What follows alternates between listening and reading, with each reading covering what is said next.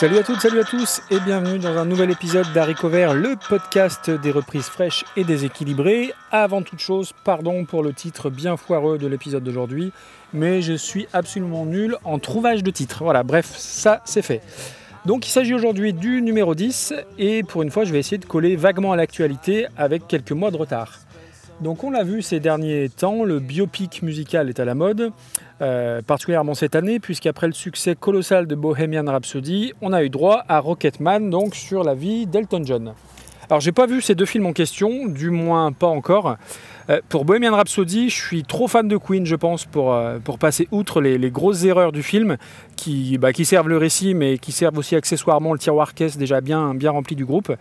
Et quand j'entends en plus qu'étant donné le succès, euh, eh ben, l'équipe du film, et à savoir entre autres Brian May et Roger Taylor, eh ben, ils envisagent de donner une suite, j'estime que j'ai bien fait de ne pas avoir filé 10 euros pour aller voir ça au cinéma.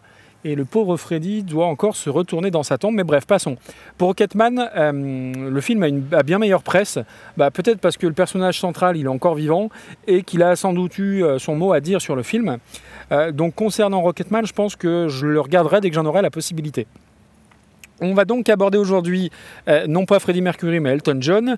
Et pour une fois, cet épisode sera casé dans la catégorie des reprises que j'ai connues avant l'original. Donc on va aborder ça ensemble. Euh, donc faisons les choses dans l'ordre et commençons donc par parler de l'original euh, d'Elton John. Et je vais vous parler de la chanson Funeral for a Friend et Love Lies Bleeding. Alors je peux évidemment pas revenir sur l'immense carrière d'Elton John. Je dirais simplement aux plus jeunes bah, qu'Elton John c'est pas juste un vieux chanteur Disney euh, looké comme une grand-mère anglaise, mais c'est un artiste gigantesque qui a eu au cours de sa carrière, et notamment euh, au niveau des années 70, une influence colossale sur la musique rock d'une manière générale. Euh, donc Sir Elton John, puisqu'il a été, alors non pas, j'allais dire canonisé, faut, faut pas, faut pas pousser non plus, il a été anobli, voilà, par la reine d'Angleterre. De son vrai nom, donc Reginald Kenneth Dwight, a plus de 50 ans de carrière. Il a vendu plus de 300 millions de disques, et en termes donc de discographie, c'est près de 40 albums studio. Et les compiles et les autres best-of, j'en parle pas tellement, il y en a des dizaines et des dizaines de versions. Alors l'âge d'or de sa carrière pour beaucoup euh, se situe dans les années 70, puisqu'Elton John euh, sort pas mal d'albums vraiment des, classiques sur cette décennie-là, notamment 7 consécutifs qui vont se classer tout en haut des charts aux États-Unis.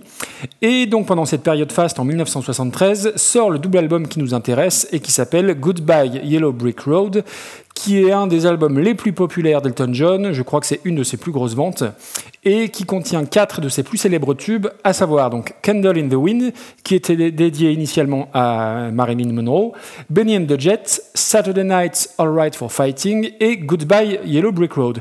Mais je ne vais vous parler d'aucune d'entre elles. La chanson qui nous intéresse aujourd'hui est celle qui ouvre l'album donc euh, Goodbye Yellow Brick Road et qui est en réalité un diptyque, une double chanson et qui s'appelle Funeral for a Friend et Love Lies Bleeding. Et c'est une chanson qui court sur quasiment 11 minutes. Alors, ce titre, il est très révélateur d'une époque, euh, il est très épique et il s'agit vraiment d'une odyssée de rock progressif comme presque seuls les Anglais euh, savaient faire à l'époque. Ce sont vraiment eux qui ont initié ce mouvement-là. Euh, dans la carrière d'Elton John, c'est un titre assez à part parce que c'est une de ses rares incursions dans, le rock progressif qui est très, très grandiloquent avec des, gros synthés cosmiques et une structure très, très complexe et très progressive. Et c'est vraiment un titre qui est, très fouillé, très complexe et euh, qui est plus digne, je trouve, d'un véritable groupe davantage que d'un chanteur seul. Alors que le reste de l'album et peut-être même de la discographie d'Elton John lorgne peut-être un peu plus vers un mélange de pop et de glam rock un peu, multicolore. Alors, c'est un peu frustrant parce que je ne vais pas pouvoir vous mettre tout l'extrait. Euh, je vous mettrai le titre en entier dans les notes de l'émission. Mais on va davantage se concentrer sur la deuxième partie donc, qui s'appelle Love Lies Bleeding, qui est la partie euh, où il y a le chant et euh, supposément la plus accessible. mais la première partie donc, qui s'appelle Funeral for a Friend, qui est plus instrumentale, elle est à ne surtout pas négliger. Donc on écoute ça tout de suite et on en reparle juste après.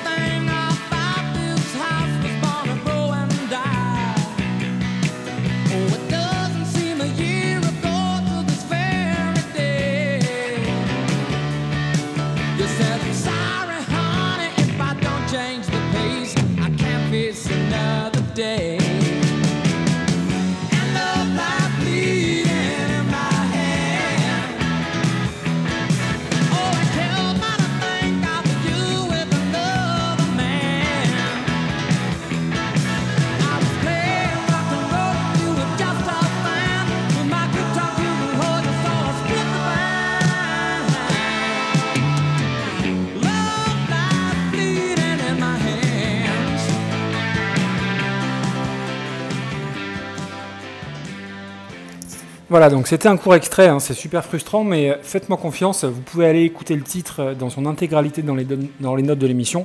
Ce sera tout sauf une perte de temps. Moi j'aime euh, vraiment beaucoup la dualité de ce morceau entre la partie, alors que j'ai pas mise pour le coup, mais qui fait très oraison funèbre à grand renfort de synthé, et qui donne, comme son nom l'indique, un côté très sombre et très solennel, puisque la chanson, enfin, ce morceau s'appelle Funeral for a Friend. Et puis d'un autre côté, l'énergie dingue qui se dégage de la deuxième partie que je vous ai mis euh, en écoute. Euh, le tout donne un morceau ultra coloré et super efficace, entre la basse tagada tagada qu'on croirait entendre de Steve Harris de Iron Maiden et le super solo de guitare, moi qui me rappelle un peu euh, Freebird de, de, Lynyrd, Skinner pardon, dans un tout autre style, mais on est vraiment sur un gros gros titre d'Elton John. Je pense c'est mon préféré, peut-être avec Rocketman euh, dans un autre registre. Euh, donc du coup, pour la reprise, on va se rendre tout droit dans mon adolescence avec un des groupes qui a le plus compté. Alors je parle au passé parce que j'ai un petit peu vieilli, et vous savez ce que c'est, en vieillissant, nos goûts s'affinent, et de la même façon qu'on ne s'habille plus euh, pareil qu'à nos 15 ans, et bien pour la musique parfois on fait un petit peu de même en prenant nos distances par rapport à ce qu'on a aimé. Mais prendre ces distances, c'est pas brûler ce qu'on a aimé, donc je vais pas cracher dans la soupe, bien au contraire. Euh, donc je vous emmène dans mon adolescence écouter Dream Theater, alors encore une fois désolé pour l'accent, donc Dream Theater pour les puristes, l'un des chantres, si ce n'est la figure de proue du métal progressif. Euh, alors pour les non-initiés, ne partez pas tout de suite, hein, le métal progressif c'est pas du tout un gros mot. Euh, pour résumer, Dream Theater, disons que ce sont des musiciens qui sont hyper doués, parmi les plus doués de leur génération, et qui vont s'inspirer aussi bien du rock progressif des années 70, Yes, Genesis, King Crimson, entre autres, et ils vont s'inspirer aussi de formations un peu plus récentes et beaucoup plus axées métal, type Iron Maiden justement ou Metallica.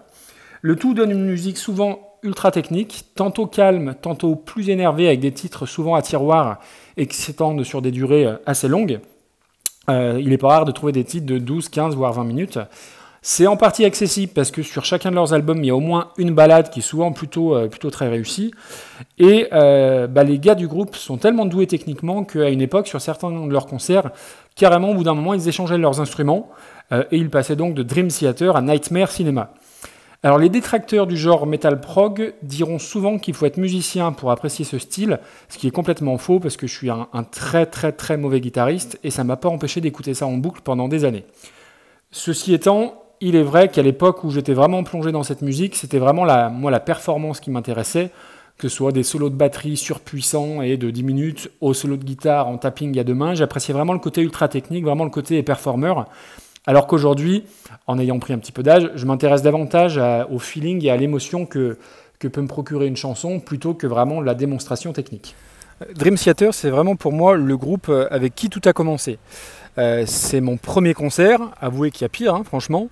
J'avais donc euh, j'avais 15 ans et j'ai d'abord connu leur musique et ensuite je me suis tourné vers les classiques Led Zeppelin, Black Sabbath, entre autres.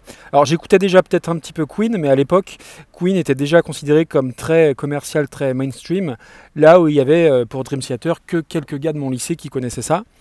du coup, pour recontextualiser, je pense que bah, voilà, je suis tombé en amour pour ce groupe, euh, ça devait être 1995, à la sortie de leur album qui s'appelait Awake et qui reste mon préféré aujourd'hui, euh, vérifiant une nouvelle fois ma fameuse théorie sur le premier album d'un artiste que, l'on écoute.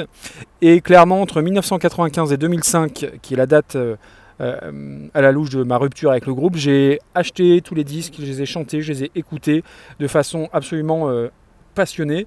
Et euh, si on avait un compteur d'artistes les plus écoutés depuis notre euh, adolescence, un genre de euh, Spotify Stats, mais à l'échelle d'une vie entière, je pense qu'aujourd'hui encore, Dream Theater serait premier très largement.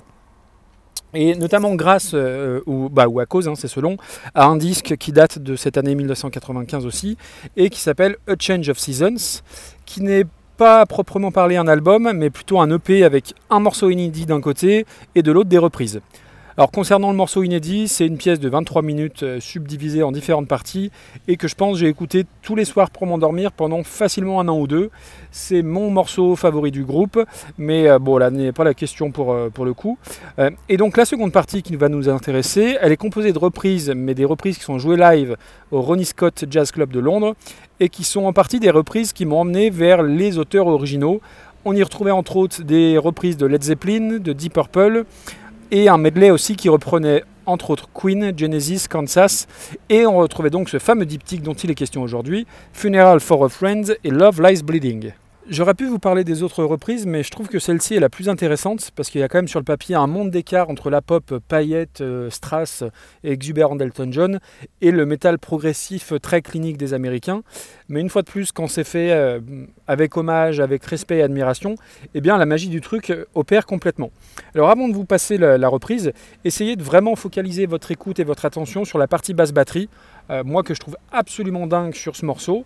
Euh, et puis focaliser bah, votre écoute sur tous les instruments d'une manière générale, peut-être un peu plus que sur la voix du chanteur, qui est, il bah, faut bien le dire, le, maillon faible du groupe un petit peu historiquement, même si globalement, et sur ce titre en particulier, je trouve qu'il s'en sort vraiment, vraiment très très bien. Et euh, au final, l'interprétation de Dream Theater ne dénature pas du tout la version d'Elton John. simplement, je trouve que ça la modernise et ça lui confère la même énergie qui est ultra communicative, je trouve. Alors voilà, je, n'en dis pas plus. Alors j'ai bien conscience que je prends un petit risque en vous proposant ce genre de groupe car bah, on s'éloigne quand même pas mal des standards habituels, mais moi c'est un groupe qui a beaucoup compté et à partir du moment où leur reprise elle colle complètement au concept de l'émission, bah, je ne pouvais pas ne pas en parler. Euh, donc comme d'hab, écoutez ça tranquillement, abonnez-vous à l'émission, donnez-moi vos retours quels qu'ils soient, n'hésitez pas à mettre des petites étoiles sur iTunes. Je vous laisse donc avec Dream Theater, je vous dis à très bientôt pour un prochain épisode d'Harry Cover et d'ici là, Bonne écoute, ciao ciao